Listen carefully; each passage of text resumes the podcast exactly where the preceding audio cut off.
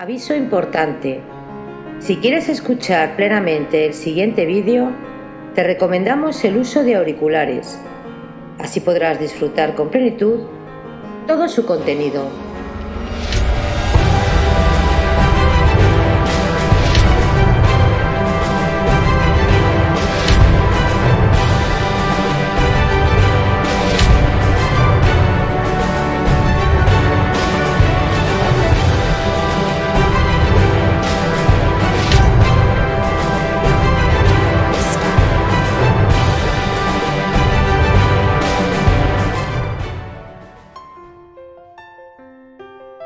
Hola a todos de nuevo. Bienvenidos a Biografías Épicas. Hoy continuamos con la miniserie de María Antonieta, la última reina de Francia. Recordaros suscribiros al canal para así poder colaborar a crecer juntos. Hay muchos personajes increíbles por descubrir. En el cuarto capítulo, El reinado del terror, Veremos los últimos años de María Antonieta hasta su huida.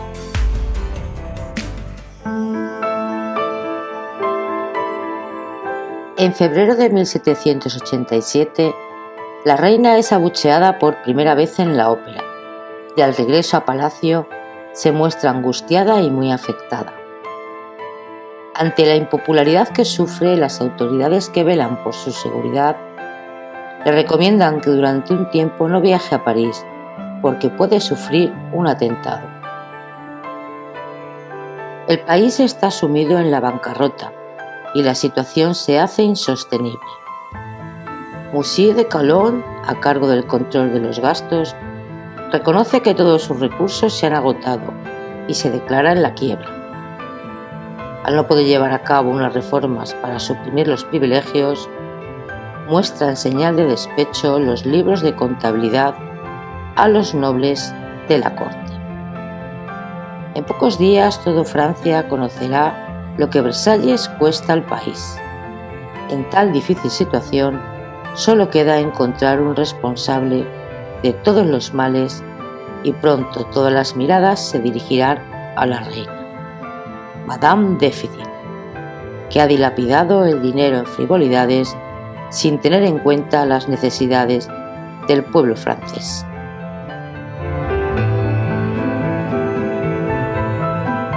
Nadie cuestiona lo que cuesta mantener la corte. Esa obsoleta etiqueta de palacio, los sueldos de más de 2.000 lacayos o de 4.000, personas que trabajan solo al servicio de la casa del rey Luis XVI Influido por su esposa, el rey cesará al cargo a Calón por incompetente y este será desterrado a Lorena. Más tarde se demostrará que su atrevimiento era un plan de reformas que podía haber salvado a la monarquía de haber contado con el apoyo del rey. Aquel iba a ser un daño especialmente duro y triste para la reina en primavera, su hija, la más pequeña, la princesa Sofía, falleció semanas antes de su primer cumpleaños. Aunque en aquella época la mortandad infantil era muy elevada incluso en las clases altas, María Antonieta se mostró profundamente afectada por tan súbita pérdida. Debido a los últimos escándalos y la constante preocupación por la frágil salud del delfín, casi no se había ocupado de la recién nacida. Completamente desolada, se refugia en el Trianón con su esposo y sus tres hijos. Cuando la reina invitó a la princesa Isabel a ver el cadáver de mi angelito, vio que éste yacía en un salón con una diadema dorada en la cabeza y cubierta con un paño mortuorio de terciopelo. Tras esta desgracia, la soberana parece haber envejecido diez años y el brillo de sus ojos se ha apagado para siempre. Las tensiones a las que ha estado sometida últimamente le han pasado factura y le han hecho madurar en unos pocos meses. Para Luis XVI, la muerte de la princesa Sofía agravará aún más su delicada salud. tras la sentencia del collar, se siente tan frustrado por todo lo ocurrido que acabará hundido en la depresión. Sabe que ha cometido un error irreparable y que nunca debía de haber confiado ese confuso asunto al Parlamento, cuyos miembros eran acérrimos enemigos de su esposa. El soberano, cada vez más débil y desconfiado, solo hace caso a su esposa. En la corte le ven tan perdido y angustiado que se llega a murmurar que se le ha dado a la bebida y que la reina alimenta este vicio para poder llevar ella las riendas del gobierno. Aunque María Antonieta no tenía el genio político de su madre, la emperatriz, ante la extremada vulnerabilidad del rey, decide intervenir en asuntos de Estado. Como primera medida propone sustituir al cesado Monsieur Calon por el arzobispo de Toulouse, Lomer de Brienne, hombre recomendado por su consejo el abad de Vermont. Las reformas financieras del reino se van a hacer a expensas de las clases más privilegiadas, pero estas medidas adoptadas para paliar el déficit llegan demasiado tarde y no surten su efecto. Las arcas del tesoro están vacías y los gastos de la Casa Real no parecen disminuir. Para demostrar su buena voluntad, María Antonieta decide dar ejemplo disminuyendo el costoso tren de vida de su Casa Real y asistiendo a los consejos ordinarios de Luis XVI y los ministros.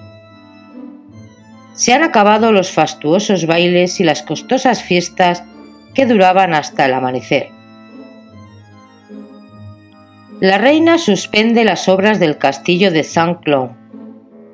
Acepta la supresión de 173 cargos de la Casa de Su Majestad y reduce los gastos del vestuario drásticamente ante la conmoción de su modista Rose Bertin que ve peligrar su lucrativo negocio de alta costura. Pero es en aquellos duros momentos cuando, lejos de hundirse, saca fuerzas para seguir defendiendo la corona. Sus más allegados la describen en aquella época como una mujer melancólica que solo encuentra la paz en el silencio y en la soledad. A los tormentos políticos y a las humillaciones las memorias de la resentida condesa de la Motte, que ya circulan por París y la acusan de los peores vicios, se suma su honda preocupación por el deterioro que sufre el heredero.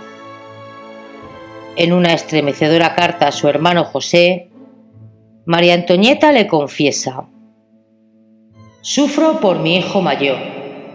Si bien siempre ha sido débil y delicado, no esperaba la crisis que atraviesa. Su cintura se ha alterado, con una cadera más alta que la otra, y la espalda cuyas vértebras se encuentran un tanto desplazadas y salientes está muy mal. Desde hace un tiempo tiene fiebre todos los días y está muy delgado y debilitado. Aunque los médicos desconocen el origen de su enfermedad, los síntomas que la reina describía en sus desesperadas cartas a su hermano José correspondían a la tuberculosis vertebral, un mal degenerativo para el que no existía cura en aquella época. Desde los cinco años, el pequeño tuvo que llevar un corsé de metal que le provocaba llagas y un gran dolor.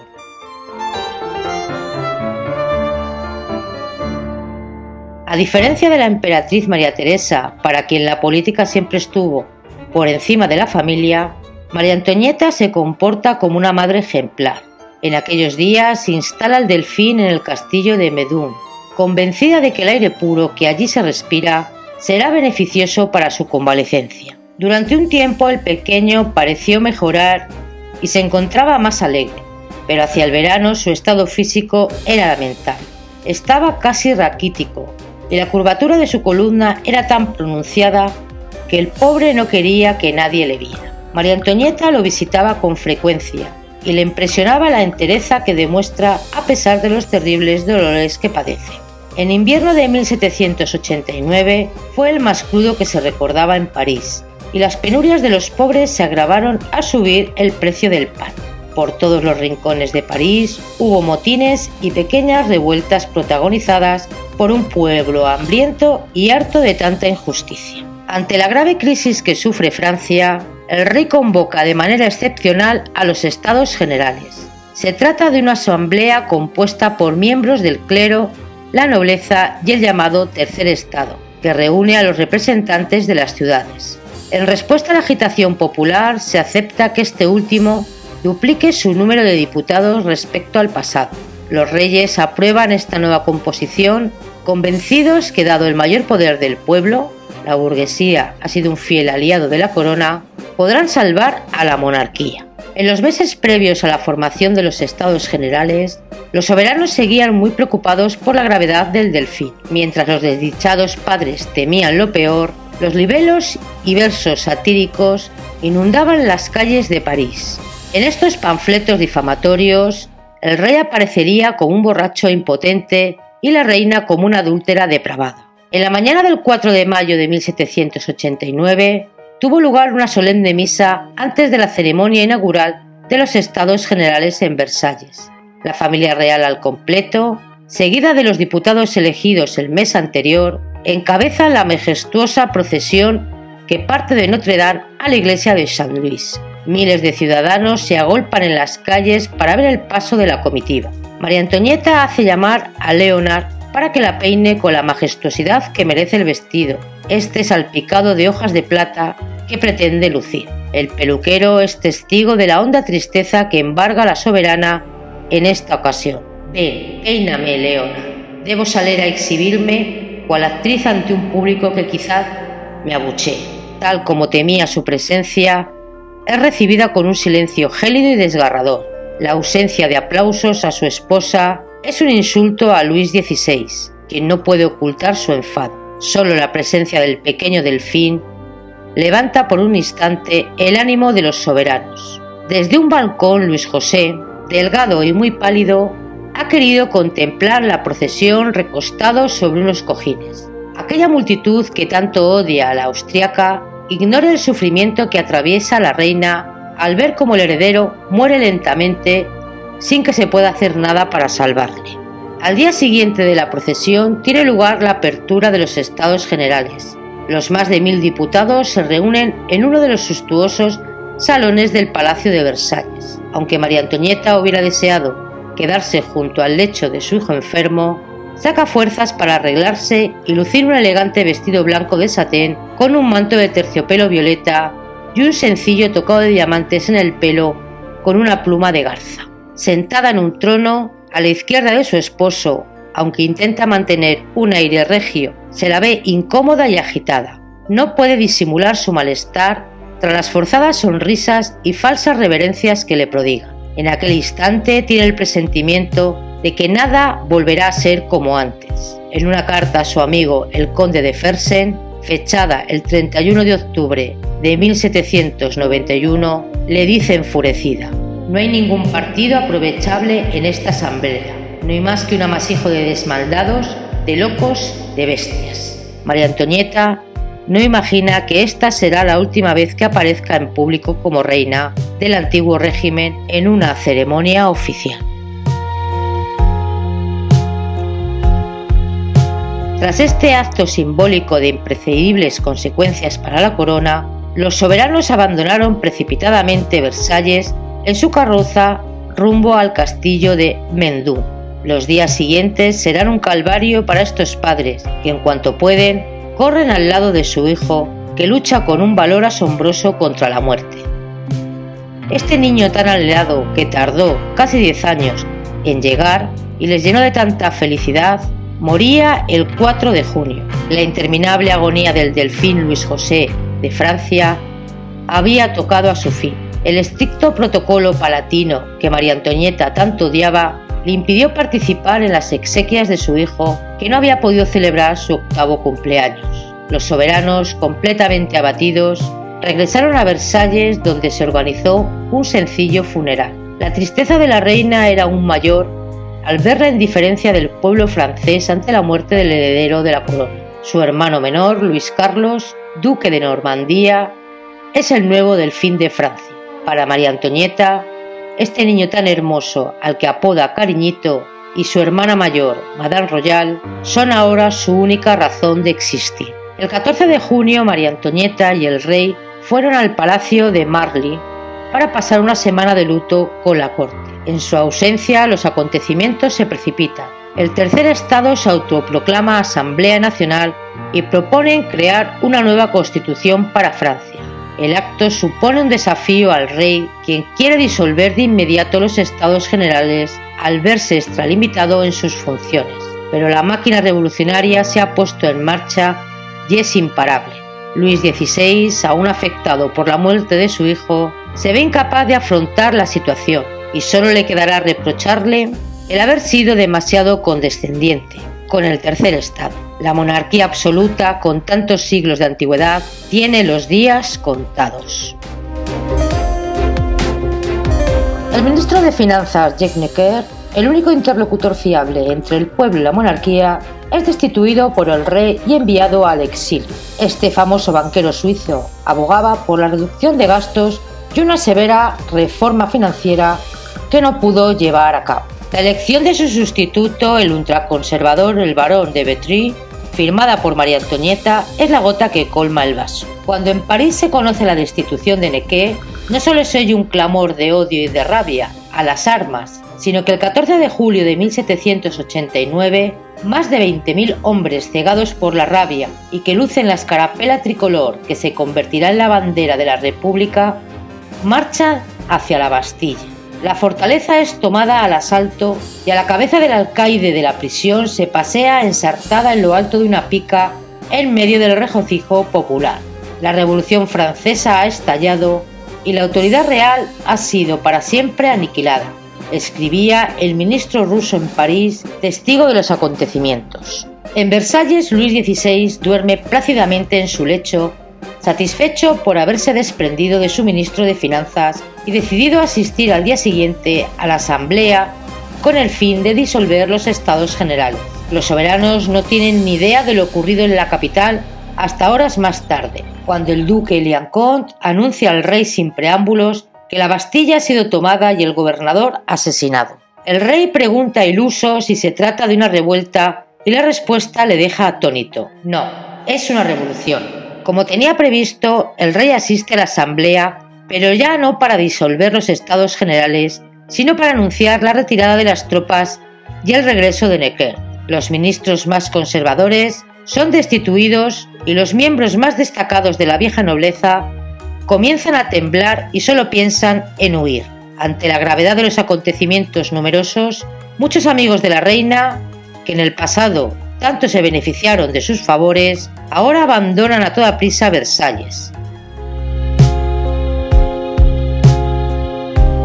Cuando María Antonieta se despide de la que fuera su última íntima amiga, la duquesa Yolande Polinas, no puede reprimir las lágrimas. Con ella se van sus felices días de juventud cuando aún se sentía amada por el pueblo. Pero la despedida que más le afectará será la del abad Vermont, su consejero de confianza durante 25 años. Ante la furia y las amenazas del pueblo, los ministros del rey aconsejan que la soberana parta de inmediato al extranjero, pero ella se niega en rotundo. Está decidida más que nunca a ocupar su posición de consorte del rey y madre del delfín. En estos días tan sombríos, la principal preocupación de María Antonieta no es el caos que reina en París, ni la furia del pueblo contra ella, sino encontrar otra institutriz para sus hijos. La nueva candidata es la marquesa de Turcel, una viuda de 40 años y cinco hijos, famosa por su fuerte carácter y rectitud. El pequeño delfín la apodará Madame Severe, aunque llegará a profesarle un gran cariño.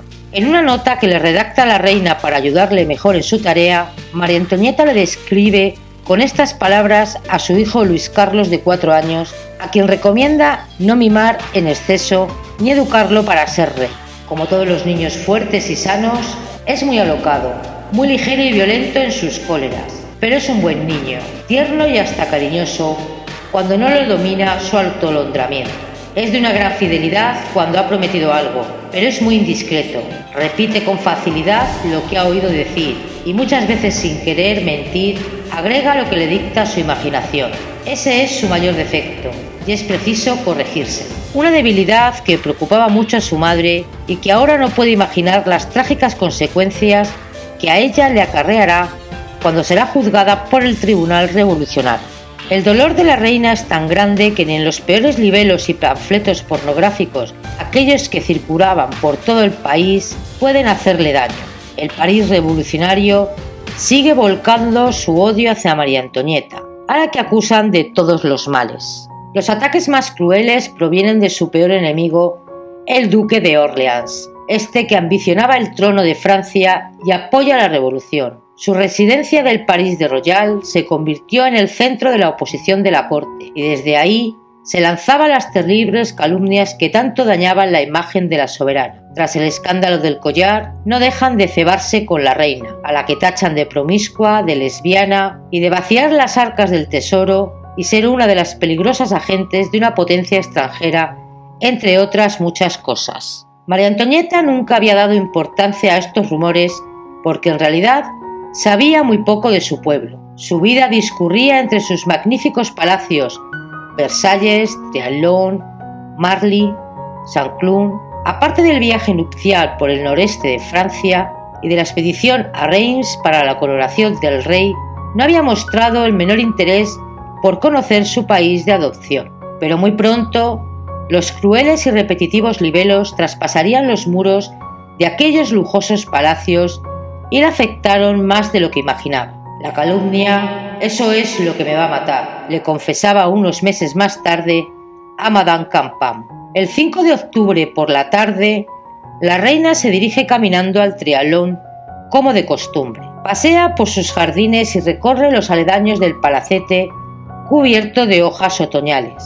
Charla animadamente con las gentes de la granja y después visita uno de sus lugares más íntimos y secretos, una gruta en medio del verde prado, refrescada por un riachuelo que la atraviesa. Sentada sobre el musgo y mientras disfruta de la paz que hace tiempo no conoce, la soberana piensa que aún cuenta con el apoyo de gentes leales que la ayudarán a defender el trono. En este instante sus pensamientos se ven interrumpidos por la llegada de un paje que le entrega en la mano una carta. La noticia la hace estremecer. El pueblo armado marcha hacia Versalles. La asamblea ha perdido la razón y la ciudad reina el caos y el terror. La soberana abandona precipitadamente su jardín de Trianon, ignorando que no volverá más a este lugar donde ha pasado sus momentos más felices. En Versalles la corte está consternada por los graves acontecimientos, pero María Antonieta trata de dar ánimos a quienes la rodean.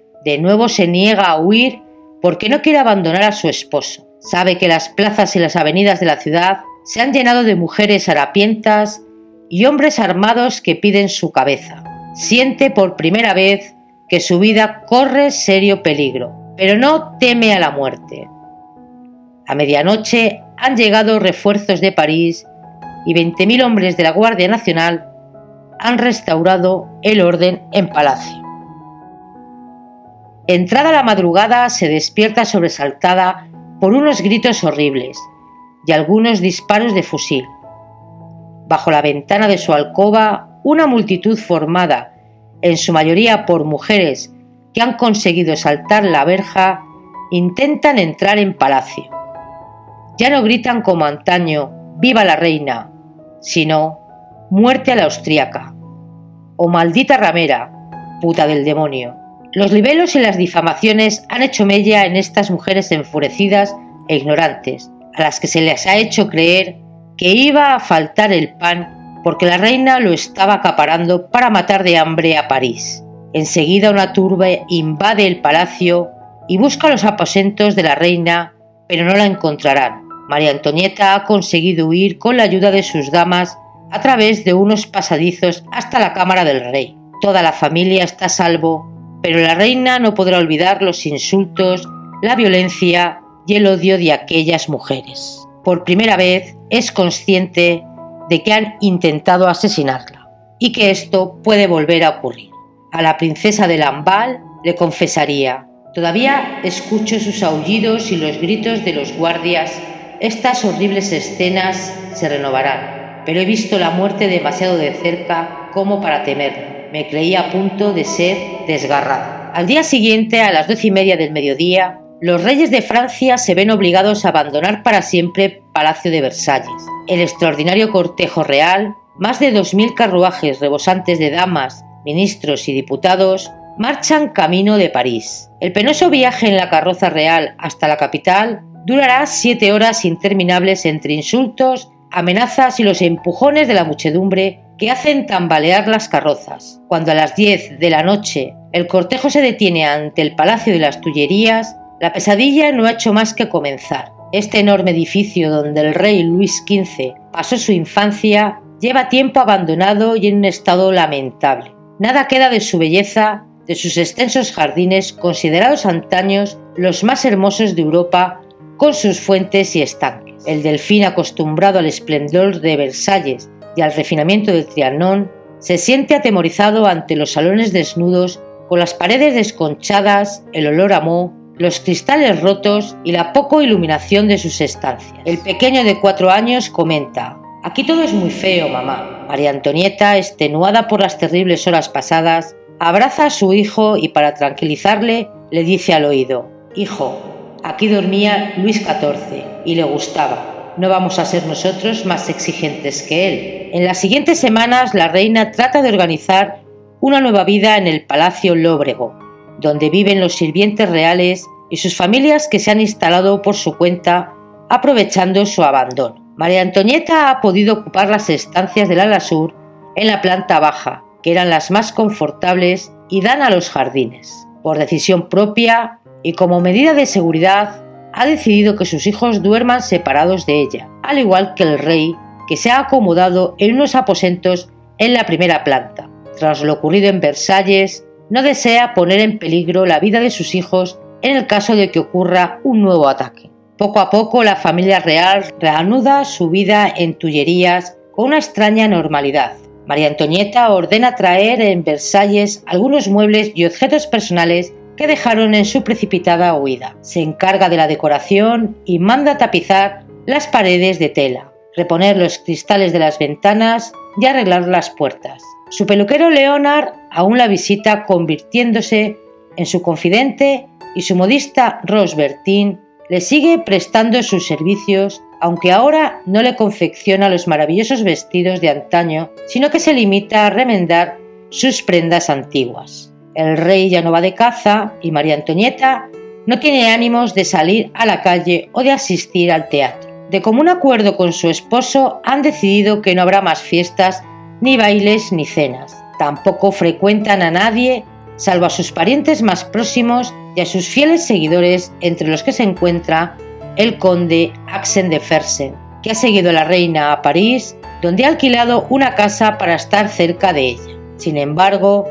en este viejo palacio abandonado, donde viven como presos políticos, bajo la estrecha vigilancia de la Guardia Nacional, los reyes se sentirán más unidos que en el espléndido Palacio de Versalles. Por primera vez, María Antonieta tiene tiempo para estar con sus hijos, juega con ellos y asiste a las lecciones de su hija mayor, Madame Royal. Los que en aquellos días estuvieron junto a María Antonieta coinciden en asegurar que era una mujer totalmente transformada. En la adversidad, la reina demuestra un coraje y una serenidad que sorprende a todos. Aunque en Versalles su estado de salud fue motivo de preocupación durante mucho tiempo, Madame Campan pudo comprobar que los frecuentes trastornos de histeria de la soberana habían desaparecido. Ahora sentía que su familia, la corona y Francia la necesitaban y no les podía fallar. Con un presupuesto muy limitado, intentando restaurar las tullerías, algo semejante a una corte, el protocolo se reduce sensiblemente, pero algunas tradiciones como la ceremonia de levantar y acostar al rey se mantienen. En poco tiempo, los soberanos van a llevar a este palacio la vida cómoda y sencilla con la que tanto soñaban desde que fueron entronizados. Esta calma y serenidad que durante un tiempo rodea a la reina la ayuda a recuperar su salud y a reflexionar. María Antonieta no puede dejarse llevar por sus emociones, porque ante la debilidad del rey tiene mucho trabajo por delante. En las semanas siguientes, metida en su nuevo papel de guardiana y defensora de la corona, trabajará sin descanso para encontrar una solución. Ha creado en sus aposentos de las Tullerías una auténtica cancillería, donde cada día recibe a los políticos más destacados y elabora con ellos diversas propuestas de negociación. Logra establecer una correspondencia secreta para comunicarse con sus familiares en el extranjero, entre ellos con su querida hermana Carolina, reina de Nápoles. Aún tiene esperanzas, pero con la llegada del nuevo año crecen los partidarios de la revolución y surgen planes de huida para ella y el delfín de Francia. Será en febrero de 1790 cuando María Antonieta recibe la triste noticia del fallecimiento de su hermano José II. Ha perdido no solo a su hermano más querido y fiel consejero, sino a un importante aliado político. A su muerte sube al trono Leopoldo II, un hermano al que María Antonieta ha tratado poco y con el que no mantiene una buena relación. Con este nuevo nombramiento, la reina también perderá a uno de sus más inteligentes colaboradores. El conde de Mercy-en-Gentiu, el embajador austríaco en Francia, que conocía a la reina desde los 14 años, ha obtenido el permiso del rey Leopoldo para abandonar París por un cargo de ministro en Bruselas menos peligroso. María Antonieta, que había dependido siempre de sus consejos, sintió mucho que le abandonara en un momento tan crucial en su vida. A instancias de Merci, participó en delicadas negociaciones secretas con el presidente de la Asamblea Nacional Constituyente, el conde de Mirabeau, al que le ofreció, a cambio de una buena suma de dinero, trabajar para el rey en el seno de la Asamblea. Tras su primera entrevista con la soberana, este destacado político escribió, El rey solo cuenta con un hombre, su mujer. Para ella solo hay una seguridad, el restablecimiento de la autoridad real. Creo que no desearía vivir sin su corona, pero de lo que estoy bien seguro es que no podrá conservar su vida si pierde su corona. En 1791, una serie de acontecimientos convencieron a los soberanos de que había que huir para salvar la corona. En abril, la muerte del conde de Mirabeau, su único aliado en la lucha contra la revolución, dejó a los reyes de Francia solos ante la furia del pueblo. Sus últimas palabras fueron un fatal presagio. Me llevo en el corazón el duelo por una monarquía cuyos despojos será presa de los rebeldes. A esta importante pérdida se sumó la condena del Papa, quien manifestó su repulso a la Revolución Francesa y a la Constitución Civil del clero, aprobada por la Asamblea y ratificada muy a su pesar por el rey. Dicha constitución obligaba a los sacerdotes a prestar juramento al Estado, confiscaba sus bienes y los obispos eran elegidos por el pueblo. En aquellos duros momentos en que María Antonieta veía peligrar más que nunca la monarquía, apremió a su hermano Leopoldo para que le ayudara, pero todos sus esfuerzos serían en vano. Qué desilusión para la reina, ella que tanto había luchado por mejorar las relaciones entre Austria y Francia y que había ganado el apodo de la austriaca, sentía que su país le daba de lado. Unos días más tarde, un hecho afectará profundamente a Luis XVI y le hará decidir su destino. El 18 de abril, la familia real se dispone a partir hacia Saint-Cloud para celebrar el día de Pascua. Al mediodía, los monarcas aparecen en el patio de las Tullerías, donde son recibidas por la multitud que les grita y le lanza graves insultos. Sin inmutarse, se suben a su carroza, pero unos hombres les rodean e impiden el paso. Durante dos angustiosas horas, todas de improperios y amenazas al rey, a la reina a sus hijos y a su inseparable institutriz, así como a la princesa Isabel, no podrán salir de la carroza.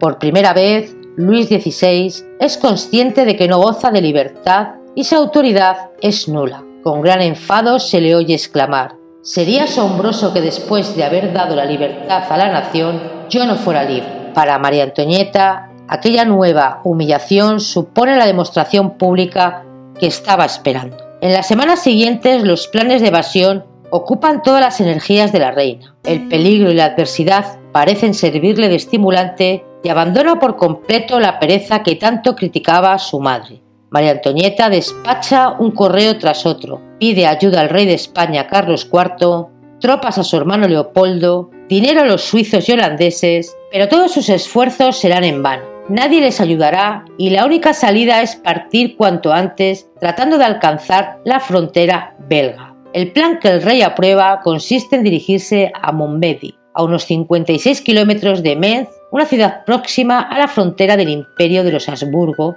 y allí reunirse con las tropas del general Bouillet, que todavía son fieles a Luis XVI.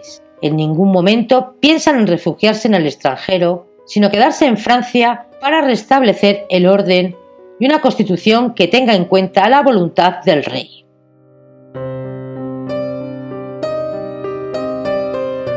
Y hasta aquí la primera parte del estado de terror, donde María Antonieta decide junto a su esposo e hijos huir. Pero esto será otra historia.